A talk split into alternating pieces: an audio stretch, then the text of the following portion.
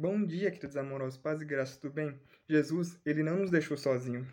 Em Atos dos Apóstolos 1,8 está escrito: Mas receberão poder quando o Espírito Santo descer sobre vocês, e serão minhas testemunhas em Jerusalém, na Judéia, Samaria e até os confins da terra. Jesus, como promessa, ele nos deixou o Espírito Santo. É o Espírito Santo que nos consola, que nos capacita, que nos dá esperança. Se você já aceitou o Senhor Jesus Cristo como seu único e suficiente Salvador, o Espírito Santo já habita em você.